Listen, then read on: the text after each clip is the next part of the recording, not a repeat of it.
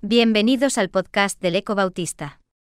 Una producción de la Unión Evangélica Bautista de España y Gran Comisión. Media. Puedes encontrar a este autor y otros muchos en 9.org o en tu plataforma favorita de podcast como Spotify, Apple Podcasts o Google.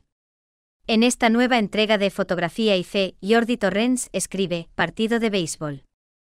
La foto de hoy la podréis ver en el artículo escrito de la revista en 9.org y tiene el nombre de Partido de Béisbol de 1909, y tomada por el fotógrafo Charles Coulton. El mundo del deporte es para los fotógrafos una mina donde plasmar plasticidad, sufrimiento, alegría, derrota, victoria, claro, mitomanía. Pensé en compartir la foto de Cruyff con su gol imposible en plan karateca.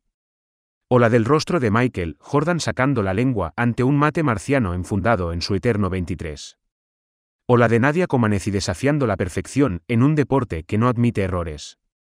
O la de Bolt mirando al fotógrafo mientras saca varios palmos de terreno a sus rivales en un trayecto de apenas 100 metros. O la de Steffi Graf ejecutando su portentoso golpe de derecha en la cancha de tenis.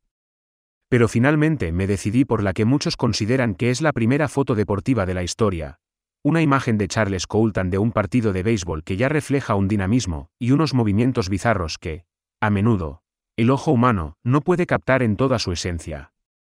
Esta foto, en blanco y negro, nos sacude barro y polvo directamente al rostro y nos muestra a dos jugadores luchando en una zona de base. Sorprende la proximidad de Coulton a los jugadores, atención, en una imagen tomada, en 1909, medio siglo antes del primer objetivo zoom para una cámara fotográfica. Coulton, casi sin saberlo, fue un pionero al querer captar momentos que permitieran acompañar las siempre épicas, y venidas a menos con el periodismo deportivo actual de texto efímero, y que busca la inmediatez, crónicas de un periodismo de deportes que, no se sorprendan, nos ha legado grandes cronistas a lo largo de la historia. La complejidad de la fotografía deportiva radica en congelar un instante envuelto de movimiento y de rostros que no están pendientes, precisamente, de mirar a cámara y posar o sonreír. Coulton eternizó imágenes de jugadores de béisbol durante casi cuatro décadas, pero esta imagen es la que ha pasado a la historia. En ella, además de la nube de polvo, la mirada se nos va al rostro del jugador en el suelo, casi un gladiador abatido, y a la postura del árbitro, inclinado para dilucidar quién es el victorioso en esa lucha.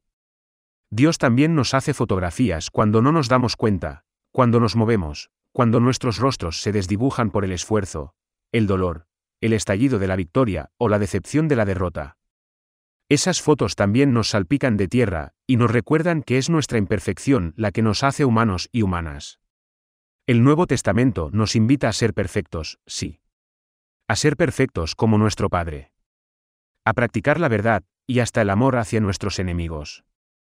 Será entonces cuando seremos perfectos, aunque en la foto salgamos con la ropa manchada de barro, a medio caer, y con la cara desencajada por el esfuerzo.